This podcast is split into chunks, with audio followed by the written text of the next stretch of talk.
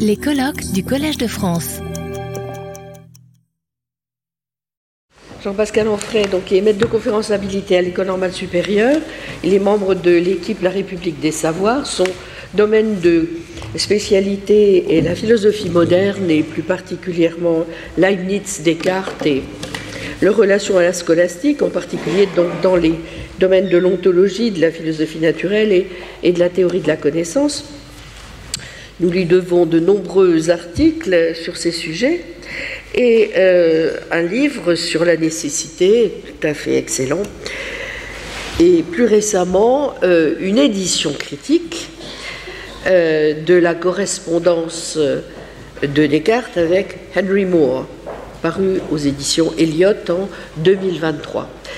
Donc, sans plus attendre, je lui laisse la parole pour son exposé, ni substance ni accident, le statut ontologique de l'espace et du vide.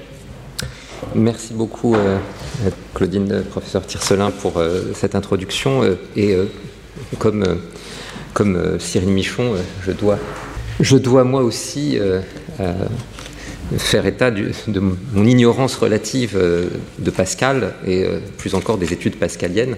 Et donc, c'est aussi une gageure pour moi de présenter cette recherche. Alors, dans l'adresse au lecteur des expériences nouvelles touchant le vide, Pascal expose les conclusions de ces expériences qui sont euh, l'espace vide euh, en apparence en haut du tube, euh, qui sont que cet espace vide en apparence en haut du tube de Mercure est vide en effet de toutes les matières qui tombent sous l'essence. Faisant preuve d'une prudence épistémique, il poursuit Je me contente de montrer un grand espace vide et laisse à des personnes savantes et curieuses à éprouver ce qui se fait dans un tel espace. Parmi toutes les questions que soulève ce grand espace vide, Pascal semble soucieux d'éviter le plus possible celle de son statut ontologique et de sa nature et de ses propriétés. C'est la controverse avec le Père Noël qui le contraint à se prononcer ou à ébaucher une euh, solution ou une position à ce sujet. Qu'une discussion sur la nature de l'espace soit conduite à propos du vide apparent produit dans ces expériences est relativement original euh, au milieu du XVIIe siècle. Trois espèces de vide étaient en effet traditionnellement distinguées. Le vide à l'intérieur des corps, aussi caractérisé comme vide interstitiel, chargé dans certaines théories de rendre raison des phénomènes de condensation des corps.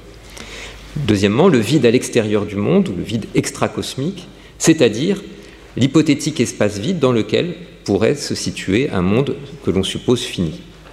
Et puis, troisième vide, ce vide, le vide séparé, celui qui se fait à l'intérieur du monde et qui est susceptible d'être artificiellement créé. C'est ce vide qui, au XVIIe siècle, est en jeu dans les expériences de Torricelli, de Pascal ou encore de euh, von Guericke, et dont le caractère réel, ou seulement apparent, euh, est l'objet de la controverse entre plénistes et vacuistes.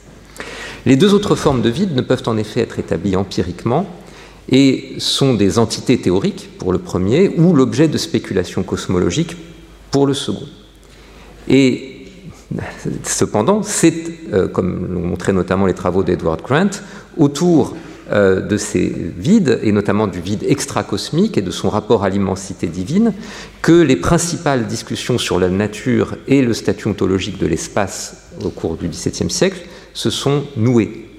De ce point de vue, la controverse entre euh, le Père Noël et Pascal présente une certaine originalité, celle d'offrir euh, matière à un débat sur le statut ontologique de l'espace à propos de ce vide artificiellement créé. Aujourd'hui, je voudrais essayer de simplement euh, restituer et resituer la teneur de la position que Pascal esquisse dans ses lettres et d'en expliciter quelques implications.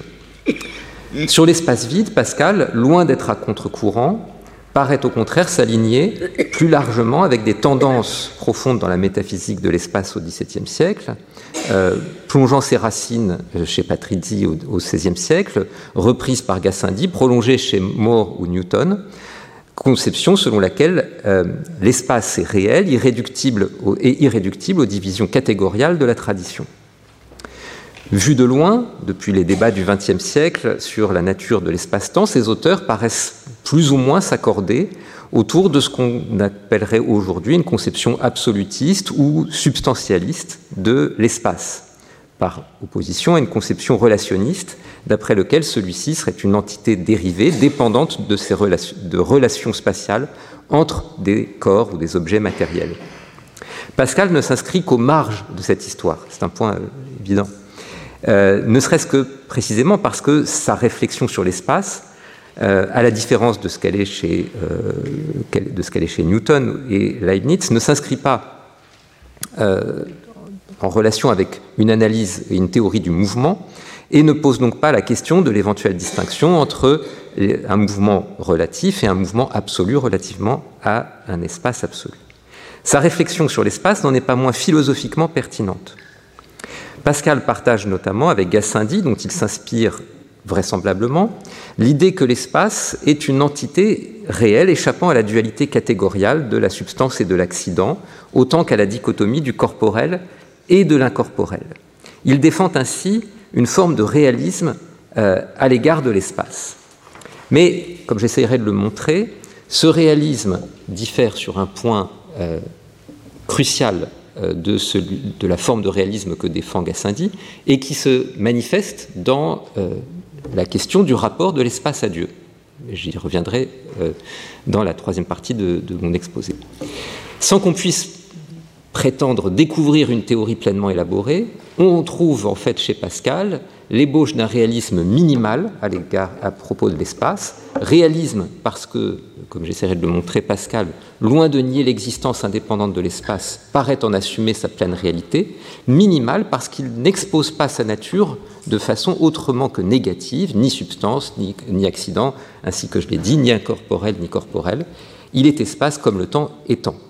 La réalité de l'espace est indiscutable du point de vue de la physique, mais avant tout une condition, on le verra, ce sera mon dernier point, une condition de la représentation de l'ordre des corps. Alors, je repars euh, de euh, quelques éléments relatifs à la controverse avec le Père Noël. Euh, dans cette, controverse, Pascal, euh, excusez-moi, je reprends le texte, puisque j'ai fait quelques coupes. Euh, euh, Pascal, après avoir laissé de côté, comme je l'indiquais dans l'introduction, autant que possible dans le récit des expériences nouvelles sur le vide, la question de l'espace vide, est, contraint par les questions du Père Noël à préciser sa conception de l'espace vide. Matériellement, la controverse occupe euh, cinq écrits, une première lettre du Père Noël rédigée en octobre 1647, la réponse de Pascal du 29 octobre, une seconde lettre du Père Noël, probablement rédigée en novembre de la même année, et la réponse de Pascal dans une lettre à Le Pailleur, probablement rédigée en février 1648, postérieure à la parution de l'ouvrage du jésuite Le plein du vide. Euh, la dernière lettre de cette controverse est une lettre d'Étienne Pascal au Père Noël, euh, sur laquelle je ne m'étendrai pas aujourd'hui. Le contenu de ces lettres est bien connu, en particulier quant à l'orientation épistémologique euh, que, manifeste Pascal et sur laquelle de laquelle il sera question cet après-midi. Euh, et je, me concentre ici sur les objections, sur la manière dont Pascal répond aux objections du Père Noël concernant la nature même de euh, cet espace vide. Les deux principales objections à ce sujet, formulées dans la lettre initiale du Père Noël, concernent le passage de la lumière et le caractère contradictoire de la notion d'espace vide. Euh, sur le premier point, Noël souligne que l'espace vide en apparence, ayant euh, les actions d'un vrai corps, puisqu'il laisse passer la lumière, doit être de nature corporelle. Sur le second point, à savoir le caractère contradictoire de la notion d'espace vide, euh, pour établir ce point, il mobilise deux thèses euh, tout à fait euh, répandues dans la scolastique de son temps. Premièrement, le vide est défini comme la privation de tout corps, comme un pur être de raison. Et d'autre part, l'espace est conçu comme une étendue tridimensionnelle, enfin plutôt un espace conçu comme une étendue tridimensionnelle doit être un corps. La raison étant que dans la tradition aristotélicienne, les dimensions de l'étendue sont des espèces de la quantité, laquelle est un accident des corps ou encore de la matière. c'est précisément la raison qui conduisait Aristote à définir euh, le lieu, euh, à refuser de définir le lieu comme l'étendue tridimensionnelle occupée par un corps, précisément parce que cela impliquerait une interpénétration de dimensions. Alors Pascal récuse tour à tour ces deux points dans sa première lettre au Père Noël. L'espace vide n'est pas une pure privation, c'est-à-dire un pur non-être, mais possède, comme il l'indique, une sorte de statut ontologique intermédiaire. Je cite ici le, premier texte de l'exemplier, d'où l'on peut voir qu'il y a autant de différences entre le néant et l'espace vide que de l'espace vide au corps matériel, et qu'ainsi l'espace vide tient le milieu entre la matière et le néant. Euh, il rejette également la conséquence selon laquelle il y aurait pénétration de dimensions, car l'étendue tridimensionnelle en question est immatérielle, immobile et pénétrable. Il assimile cette étendue au solide géométrique, ce que les scolastiques appelaient le corps mathématique, pour le distinguer du corps objet de l'étude du philosophe naturel, ou le corpus physicum, euh, qui est cette étendue physique impénétrable d'une substance matérielle. Pascal précise, c'est le texte 2 dans l'exemplier, qu'en géométrie, on ne considère que les choses immatérielles et abstraites. Un lecteur nourri euh, de scolastique, comme le Père Noël, aurait accepté, euh, une telle caractérisation, mais lui aurait conféré une toute autre portée que celle que lui confère Pascal, conforme à la conception aristotélicienne de l'abstraction mathématique. Précisément parce qu'un espace tridimensionnel immobile et pénétrable est abstrait par l'intellect à partir de euh, la quantité des corps, c'est-à-dire à partir de grandeur physique, cet espace immobile, euh, pénétrable, tridimensionnel, ne possède pas une existence véritable en dehors de l'esprit humain et ne peut être un attribut d'un supposé vide réel hors de l'esprit. Euh, on trouve des conceptions de euh, cette nature, euh, de, cette dualité entre deux sens de l'espace, l'espace comme quantité corporelle et l'espace euh, comme espace géométrique abstrait dans de nombreux manuels scolastiques, par exemple dans le, texte de Francisco Toledo qui figure dans l'exemplier au texte, texte 12. et justement, Étienne Noël répond à Pascal en mobilisant le genre de distinction que euh, mettait en avant un auteur comme Toledo.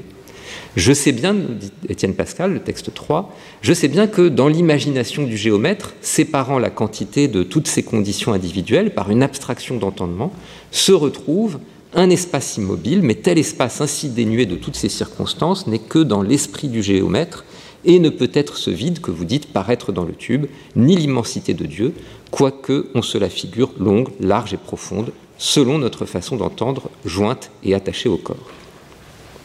Donc, l'espace tridimensionnel n'a qu'une existence mentale, il ne peut être identifié, je l'ai dit, à un supposé espace réel, vide, il ne peut pas non plus renvoyer à l'immensité divine, précisément en raison de son caractère tridimensionnel, et du fait qu'il est possible de diviser mentalement des parties dans un tel espace, ce qui, si on en faisait une propriété de Dieu, impliquerait dans celui-ci une composition. Euh, l'idée selon laquelle nous ne pouvons concevoir l'immensité divine que par le rapport à une étendue spatiale, mais qu'on dépouille de son caractère dimensionnel, c'est une idée tout à fait répandue là encore dans la scolastique euh, notamment jésuite, et qu'on pouvait euh, découvrir en particulier chez Suarez. Noël, le père Étienne Noël résume ses objections métaphysiques à travers une série d'antithèses contre l'espace vide, dont Pascal contribuera à assurer une certaine célébrité en la reprenant euh, textuellement dans sa lettre à Le Pailleur. Et je cite d'après la citation que propose Pascal de Noël.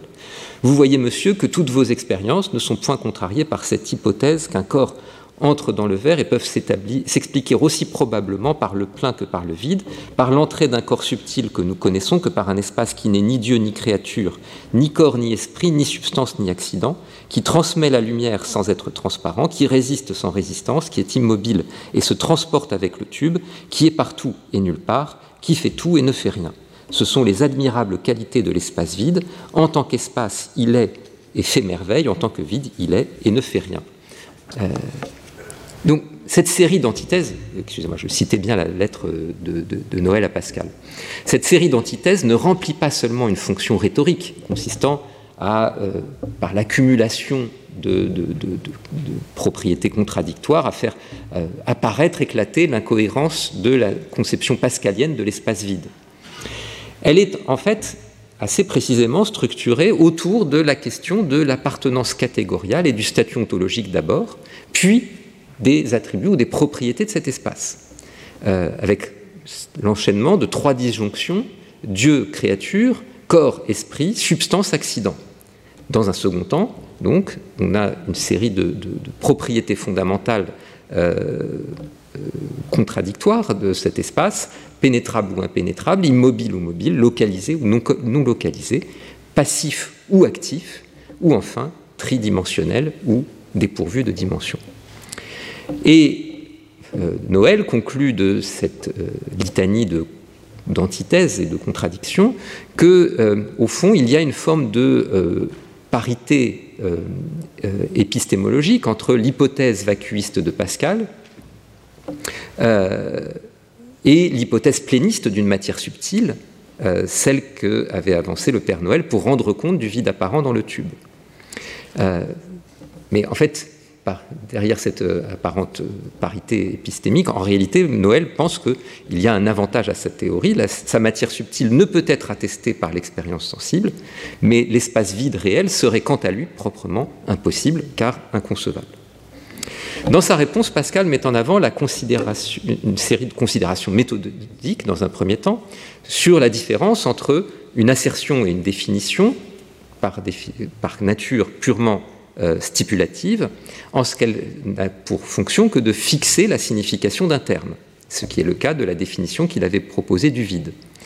Il peut ainsi répondre à Noël qu'il n'a pas assuré l'existence du vide réel d'une part, et d'autre part qu'en définissant la notion de dimension de telle sorte qu'elle convienne exclusivement aux grandeurs physiques, Noël ne peut pas, n'est pas en position de trancher la question de l'existence de dimensions incorporelles, précisément parce qu'on pourrait définir la notion de dimension de façon à ce qu'elle puisse correspondre à euh, euh, des dimensions pénétrables.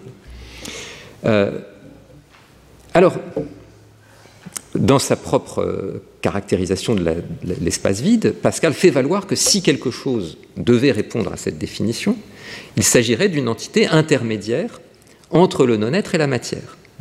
La chose que nous concevons, exprimons par le nom d'espace vide, tient le milieu entre la matière et le néant, sans participer ni à l'un ni à l'autre. Une sorte d'entité intermédiaire entre le pur néant d'un être d'une part et euh, un être au sens plein d'autre part. Et la, réponse aux séries d'antithèses euh, avancées par Noël, le Père Noël se poursuit euh, ainsi. C'est le texte 6 car pour examiner les objections en particulier, cet espace, dit-il, n'est ni Dieu ni créature. Les mystères qui concernent la divinité sont trop saints pour les profaner par nos disputes. Nous en devons faire l'objet de nos adorations et non pas le sujet de nos entretiens. Si bien que, sans en discourir en aucune sorte, je me soumets entièrement à ce qu'en décideront ceux qui ont droit de le faire. Je laisse passer le, paragraphe suivant et je passe au dernier. Ni substance ni accident, cela sera vrai si l'on entend par le mot substance ce qui est ou corps ou esprit, car en ce sens, l'espace ne sera ni substance ni accident, mais il sera espace, comme en ce même sens, le temps n'est ni substance ni accident, mais il est temps parce que pour être, il n'est pas nécessaire d'être ou substance ou accident, comme plusieurs de leurs pères soutiennent que Dieu n'est ni l'un ni l'autre, quoi qu'il soit le souverain être.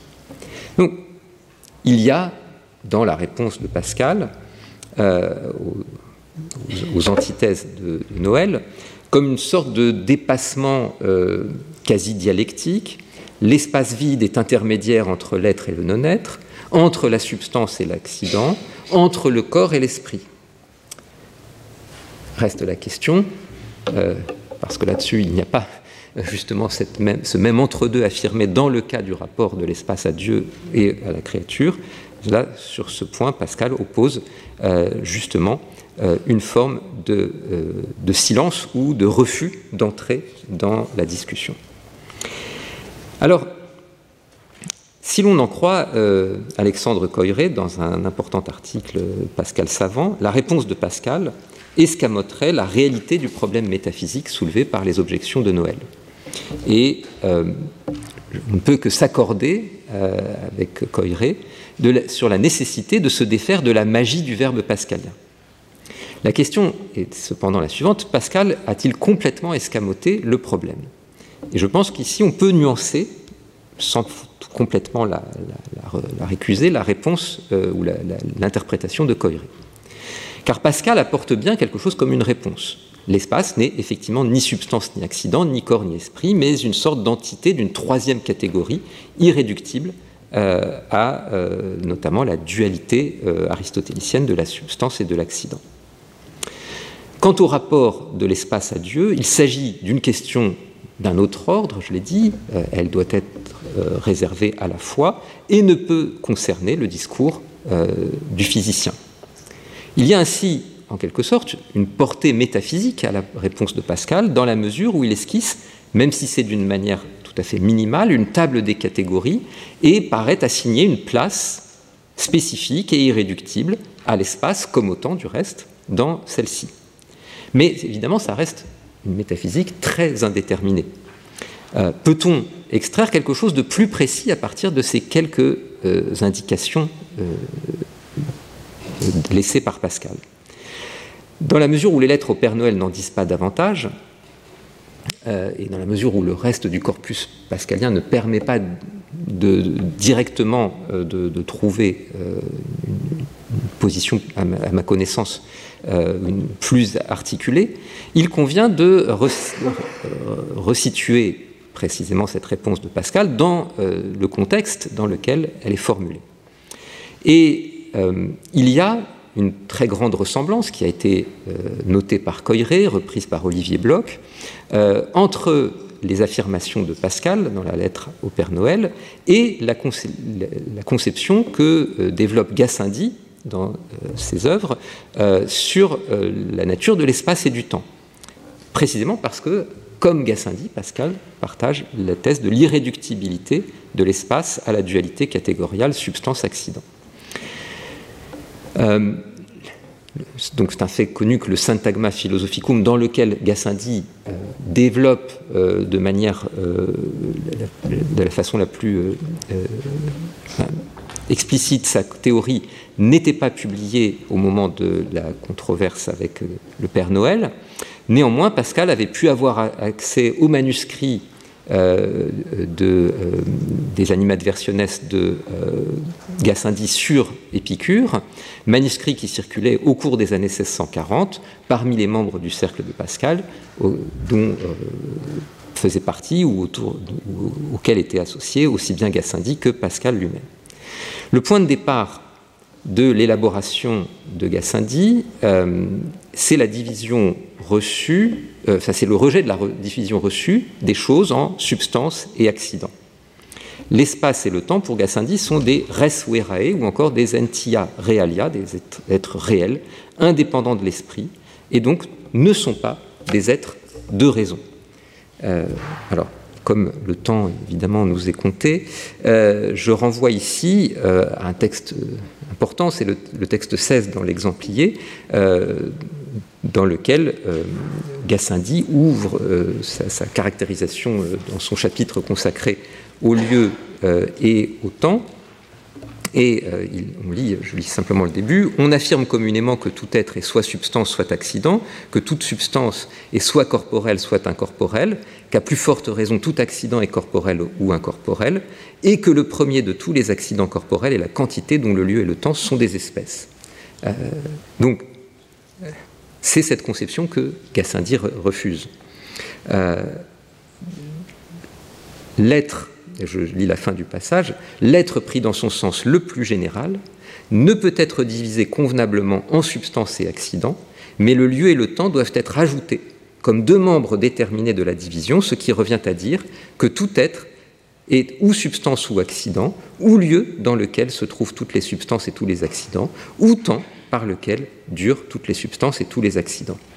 Afin d'établir la réalité de l'espace, euh, Gassendi mobilise une expérience de pensée empruntée euh, au, scolastique, qui est celle de l'annihilation imaginative euh, du monde. on suppose que tout ce qui est contenu, tous les corps du monde sont annihilés, et il, conclut de cette expérience de pensée que l'espace subsisterait, et donc cet espace est indépendant indépendant des corps, et a fortiori, donc il ne peut pas non plus être un accident des corps. Et de cette même expérience de pensée d'Annihilatio Mundi, euh, euh, Gassendi parvient à déduire un certain nombre d'attributs de, l'espace, euh, à savoir qu'il s'agit d'une entité tridimensionnelle, infinie, immobile, et qui n'oppose aucune résistance au corps. cette conception de l'espace comme d'une entité indépendante, éternelle et nécessaire, euh, qui euh, apparaît à, partir de, cet argument de, Gassendi, euh, présente un certain nombre de traits communs avec une conception développée auparavant par Francesco Patrizzi à la fin du XVIe siècle dans son De Spacchio Physico. mais je mentionne ici brièvement Patrizzi pour faire valoir la différence, ce qui le sépare de Gassendi.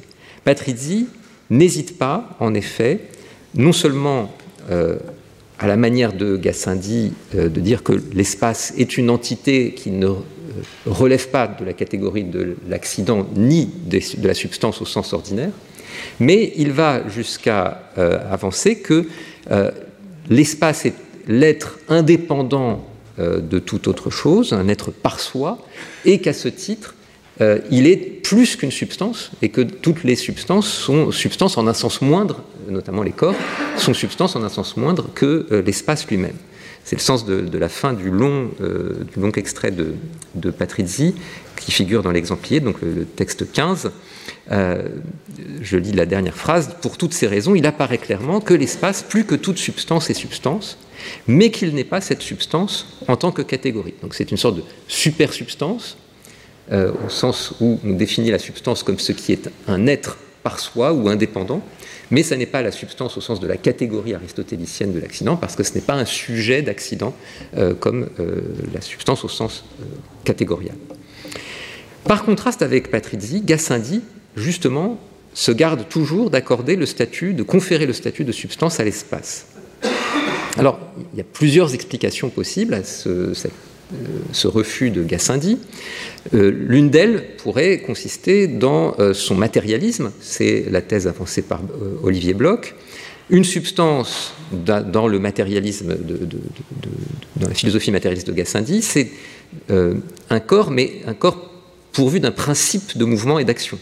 Et ainsi, la matière n'est pas seulement une étendue impénétrable, c'est aussi un être actif. Et comme l'espace est parfaitement inerte, parfaitement passif, à ce titre, il ne pourrait pas euh, être considéré euh, comme euh, une substance au sens plein. Mais ceci ne me semble pas constituer le motif fondamental pour lequel Gassendi ne fait pas de l'espace un être substantiel, et même, en fait, pourquoi, tout en disant que c'est un être réel, ne, veut pas en faire un être positif, une réalité en un sens plein. Euh, cette, raison a à voir avec le rapport entre euh, l'espace et Dieu. Si l'espace est un être réel, éternel et indépendant, c'est là un dilemme important, si l'espace est un être réel et éternel et indépendant, alors il n'est pas créé par Dieu, et Dieu n'est pas le créateur de toute chose. Et si au contraire, l'espace n'est pas indépendant de Dieu, mais qu'il est éternel, muable, etc., il semble que la seule conclusion logique qu'on puisse en tirer, c'est l'identité de l'espace à Dieu. Gassendi, évidemment, euh, récuse euh, l'une et l'autre des branches de ce dilemme. Euh, et il résout ce problème de, manière, comment dire, de diverses façons. D'abord en, par une stratégie de, rétorsion ad hominem contre les, auteurs scolastiques qui pourraient lui adresser cette objection en disant, ben, au fond, vos essences éternelles euh, posent le même problème euh, ou mettent Dieu face euh, au même problème d'admettre des êtres éternels et indépendants de celui-ci. Mais la, solution, en fait, que propose Gassendi consiste justement à soutenir que l'espace n'est pas un être réel, euh, et que donc pour cette raison, euh, Dieu est bien le créateur de tous les êtres, de tous les êtres réels. Mais évidemment, cette solution, tout en circonscrivant la difficulté théologique, comporte un risque important, en risquant d'introduire une véritable incohérence entre la thèse initiale, à savoir l'espace comme ens reale, et l'idée que nous aurions affaire à une entité purement négative. Comment la distinguer d'un pur non-être Et donc, Gassendi se trouve euh, pris euh, dans une position instable, devant euh, choisir entre une conception qui tend à minimiser la réalité de l'espace au point d'avoir une position qui s'apparenterait à celle de certains, qu'ont certains jésuites sur les espaces imaginaires. Je pense ici notamment à Fonseca, qui caractérise les espaces imaginaires comme n'étant pas de purs êtres de raison, ce ne sont pas des simples produits de l'imagination humaine ou de la raison humaine, mais ce ne sont pas non plus des êtres véritables, ce sont des, ce qu'il appelle des négations pures. Difficile évidemment de savoir ce que Fonseca entend par là. Euh, c'est sans doute une entité négative qui n'est pas pour autant un non-être. Alors, est-ce que c'est ça la, position de Gassendi? J'ai dit, il hésite entre cette position qui tend à apparaître dans certains textes et Ailleurs, dans le Syntagma Philosophicum, on trouve une autre option empruntée par Gassendi, qui consiste à euh, effectivement soutenir que parce qu'il y a une forme de, réalité dans l'espace, celle-ci doit être fondée. On ne peut pas l'identifier purement et simplement à Dieu. Donc, quelle est la solution? Ben, Ça consiste, d'une certaine façon, à euh, en faire une propriété euh, de Dieu, un être dépendant à l'égard de Dieu. C'est ce qui apparaît dans le texte 17 que je lis ici. J'ajoute cependant que puisqu'il naît de la perfection de l'essence divine, qu'elle est éternelle et immense, il s'ensuit que sont connotés tout temps et tout lieu, sans lesquels on ne peut concevoir l'éternité ni l'immensité. C'est pourquoi Dieu est certes souverainement et infiniment parfait en soi, mais il est nécessairement aussi en tout temps et en tout lieu. Et lorsqu'on demande où serait Dieu avant qu'il n'ait créé le monde, il ne faudrait certes pas nier qu'il serait en soi, mais il faudrait concéder en même temps qu'il est et qu'il a été partout ou en tout lieu, c'est-à-dire non seulement dans l'espace dans lequel le monde adviendrait, mais aussi dans tous les autres espaces infinis, et être dans un lieu, et certes juger une dénomination externe à l'égard de son essence, mais non à l'égard de son immensité, dont le concept embrasse nécessairement le concept de lieu. Et lorsque l'on dit autrement que Dieu est son propre lieu, cela est tout à fait métaphorique. Donc, la réalité de l'espace est fondée en Dieu, plus précisément dans l'attribut d'immensité divine. Euh, et en même temps, Gassendi refuse d'admettre que Dieu soit un être formellement étendu, au sens où euh, il serait composé de parties distinctes. C'est seulement son immensité qui est étendue, mais l'essence divine n'est pas elle-même euh, composée et étendue. Donc, au fond, la voie, qui s'ouvre, la voie étroite qui s'ouvre à Gassendi consiste à euh, reconduire l'espace au statut de propriété ou d'attribut divin. Et c'est cette voie, au fond, que suivront euh, de, nombreux euh, auteurs après Gassendi. c'est le cas notamment, à certains moments, chez Moore ou chez Newton. et donc, la question des rapports entre l'espace et Dieu vient compliquer considérablement la thèse initiale de Gassendi selon laquelle l'espace et le temps seraient des êtres réels au même titre que les corps et leurs accidents.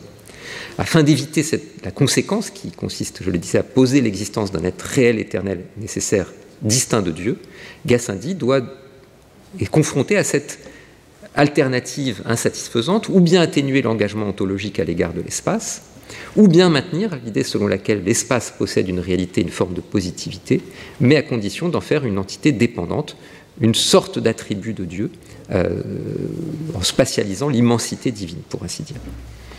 Alors, j'en reviens maintenant, après ce détour par Gassendi, à Pascal et sa réponse au Père Noël.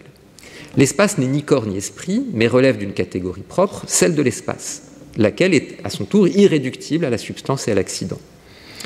Le point important est le suivant, c'est le fait que Pascal ait évacué tout à fait l'alternative euh, ni Dieu ni créature. En réservant toute discussion sur le rapport de l'espace à Dieu, Pascal s'offre le moyen de ne pas avoir à répondre au dilemme auquel est confronté Gassendi. Soit minimiser l'engagement ontologique en, faveur de l'espace, soit le reconduire au statut d'un être dépendant, voire d'un pur et simple non-être. En congédiant toute spéculation sur le rapport entre l'espace et Dieu, parce qu'ils appartiennent à des ordres différents, Pascal donc euh, escamote le euh, problème, le dilemme auquel est confronté les Gassendi, et on pourrait dire en un sens, pour lui objecter, qu'il procède à une forme de tour de passe-passe. Euh, Pascal, en effet, rappelle plusieurs fois au Père Noël qu'il ne peut s'appuyer sur sa définition du vide pour lui prêter l'assertion de l'existence d'un vide réel. Pour cela, justement, il rappelle le caractère libre des définitions. Et simplement, on pourra objecter à Pascal que si une définition implique des propriétés contradictoires, euh, alors, l'objet défini est impossible. Et c'était précisément cette contradiction que, euh, que, le Père Noël voulait rendre manifeste à travers sa série d'antithèses. Euh, donc, chez Pascal, nier la série des antithèses du Père Noël apparaît comme un moyen d'affirmer chaque membre sans avoir à se prononcer sur le dilemme. Et cela, à mes yeux, est un moyen d'occulter le fait que dans cette réponse au Père, Noël, il y a plusieurs conceptions euh, qui ne s'accordent pas bien ensemble. D'un côté, Pascal insiste sur le fait que l'espace est un être positif, irréductible au corps et aux accidents. D'un autre côté, il insiste sur le fait que euh, c'est un intermédiaire entre l'être et le non-être. Et enfin, dans certains passages, il va jusqu'à l'assimiler à un pur non-être. Je reprends ces trois conceptions qu'on peut repérer dans la suite de sa réponse. D'un côté, donc, il veut préserver l'idée d'une positivité de l'espace, sans avoir à en assumer les conséquences théologiques. Cette positivité de l'espace est ce qui permet notamment de justifier pleinement son caractère dimensionnel. L'espace vide, c'est une étendue tridimensionnelle qui permet de mesurer la distance entre chacun de ces points.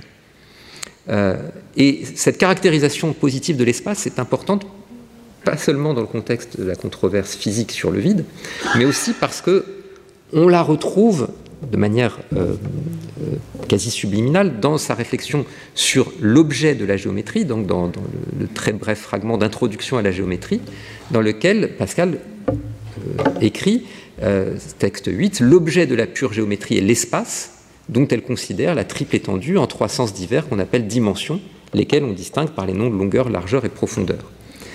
Et donc, il y a une espèce de correspondance stricte entre cet espace géométrique et l'espace euh, vide euh, étudié en physique. Euh, ce qui explique la correspondance entre les propriétés fondamentales de l'espace vide et les principes de l'espace géométrique, infinité, immobilité. D'un autre côté, cependant, certaines propriétés de l'espace se rattachent à son statut d'intermédiaire entre l'être et le non-être. C'est le cas de l'absence de résistance ou de son caractère parfaitement pénétrable par d'autres corps. Cette absence de résistance qui le distingue des corps euh, ne permet pas euh, d'en faire ou de, de, considérer qu'il constitue une substance. Sa pure impassibilité ne produit en effet aucune action en retour sur les corps.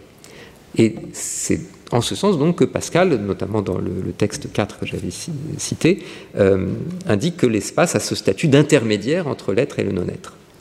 Mais enfin, lorsqu'il s'agit de faire ressortir l'avantage épistémologique de l'acceptation d'un espace vide plutôt que d'une matière subtile imperceptible, Pascal souligne ce qui le rattache au, pur non-être. Hein. Texte 7, je vous laisse à juger lorsqu'on ne voit rien et que l'essence n'aperçoivent rien dans un lieu, lequel est mieux fondé, ou de celui qui affirme qu'il y a quelque chose, quoiqu'il n'y aperçoive rien, ou de celui qui pense qu'il n'y a rien, parce qu'il n'y voit aucune chose. Euh, donc, Pascal, estime ici que le vide apparent ne fait rien apparaître parce qu'il n'y a littéralement rien, ce qui suppose donc une conception vraiment déflationniste de l'espace vide, et, euh, qui est à cet égard, euh, à mon sens, incompatible avec sa caractérisation comme euh, une entité intermédiaire sui generis entre la substance et l'accident. D'un passage donc à un autre, Pascal aussi entre une conception quasi substantielle de l'espace, être positif indépendant des corps, et une conception du vide comme un pur non-être qui renverrait pour sa part plutôt du côté de l'atomisme ancien. Prise isolément, chacune de ces caractérisations est intelligible, mais leur conjonction me paraît impliquer une forme de contradiction. Et si Pascal refuse d'aller au-delà d'une caractérisation métaphysique minimale de l'espace, ce serait ainsi afin de préserver euh, le bénéfice de l'approche définitionnelle qu'il a opposée au Père Noël, sans avoir à justifier la réalité possible ou la non-contradiction de son objet. C'est ce que j'ai appelé l'esquive stratégique des contradictions euh, pointées par le Père Noël. Cependant, et je vais terminer là-dessus brièvement, j'espère, par, euh, une, sorte de, conclusion en forme de suggestion. Ce refus de s'engager au-delà d'une caractérisation minimale n'est peut-être pas quelque chose qui relève de la pure stratégie euh, de la controverse, et pourrait s'expliquer en fait à la lumière de l'épistémologie et de l'anthropologie pascalienne. Euh, cette interprétation charitable me semble apparaître si l'on sort du contexte de la controverse et qu'on l'inscrit dans les réflexions, dans les quelques réflexions éparses sur l'espace, dont euh, un certain nombre ont été citées ce matin dans, dans l'exposé de, Laurence Plasnet. D'après euh, certains passages des pensées, les principales catégories, dont celles d'espace et de temps, sont avant tout ce qu'on pourrait appeler des catégories de l'esprit humain. Notre âme est jetée dans le corps où elle trouve nombre, temps, dimensions, elle raisonne là-dessus et appelle cela nature, nécessité, ne peut croire autre chose. Les concepts fondamentaux, ceux par lesquels l'esprit humain uni au corps organise et structure sa saisie de la réalité corporelle, euh, n'ont pas euh, de nécessité absolue, et ils ne décrivent pas nécessairement euh, les structures métaphysiques de la réalité, la structure métaphysique de la réalité. Pour le dire à la manière de Kant, on pourrait dire que Pascal adhère à une forme de réalisme empirique à, propos de l'espace, euh, mais qu'il euh, refuse de se prononcer sur sa réalité transcendantale. S'il est impossible de déduire la structure du réel à partir de nos catégories, notamment celle d'espace, c'est parce que ces catégories fondamentales et les principes qui y sont associés ne sont pas implantés nécessairement dans l'esprit, même si l'esprit a l'illusion de leur nécessité. Elles sont naturelles, mais dans la mesure où la nature n'est qu'une première coutume et peuvent être en droit transformées par une seconde nature, la coutume. En d'autres termes, l'engagement métaphysique minimal exprimé à l'occasion de l'échange avec le Père Noël ne serait pas simplement un simple repli stratégique ou rhétorique, euh, il ne peut pas non plus se comprendre comme l'expression d'une forme d'empirisme positiviste, il me semble cohérent avec le programme d'épistémologie qu'on pourrait qualifier comme une épistémologie naturaliste que euh, contiennent certains fragments des pensées. Mais en quoi cette position sur les catégories de l'esprit humain serait-elle pertinente face au dilemme euh, qu'avait croisé Gassendi? Je vais essayer de, juste en conclusion, euh, répondre à cette question. La réponse est qu'en substituant l'esprit humain à Dieu comme fondement de l'espace, Pascal est en mesure d'échapper au dilemme, que l'esprit humain se représente l'espace comme un être nécessaire et muable, indépendant de lui, loin d'être incompatible avec sa nature d'esprit fini, en est au contraire une conséquence. Et c'est, alors évidemment, je pense que c'est très contestable comme lecture, mais il me semble que c'est une des manières dont on peut lire le fameux euh, fragment du roseau pensant. Par l'espace, l'univers me comprend et m'engloutit comme un point. Par ma pensée, par la pensée, je le comprends. Ce que dit Pascal du rapport de la pensée à l'univers pourrait aussi valoir pour son rapport à l'espace. L'espace est compris par la pensée en tant qu'il est l'une des conditions par lesquelles nous pouvons concevoir le monde et en essence le produit d'une telle conception. Au fond, le réalisme spatial minimal de Pascal, tel que je l'ai décrit initialement, ne serait pas donc si éloigné d'une forme d'idéalisme à l'égard de l'espace. Euh, cette rencontre d'une métaphysique ébauchée, d'une épistémologie tout aussi esquissée, euh, n'en est pas moins originale et me semble marquer l'apport intempestif de Pascal au débat sur l'espace. Merci. Retrouvez tous les contenus du Collège de France sur www.colège-2-france.fr.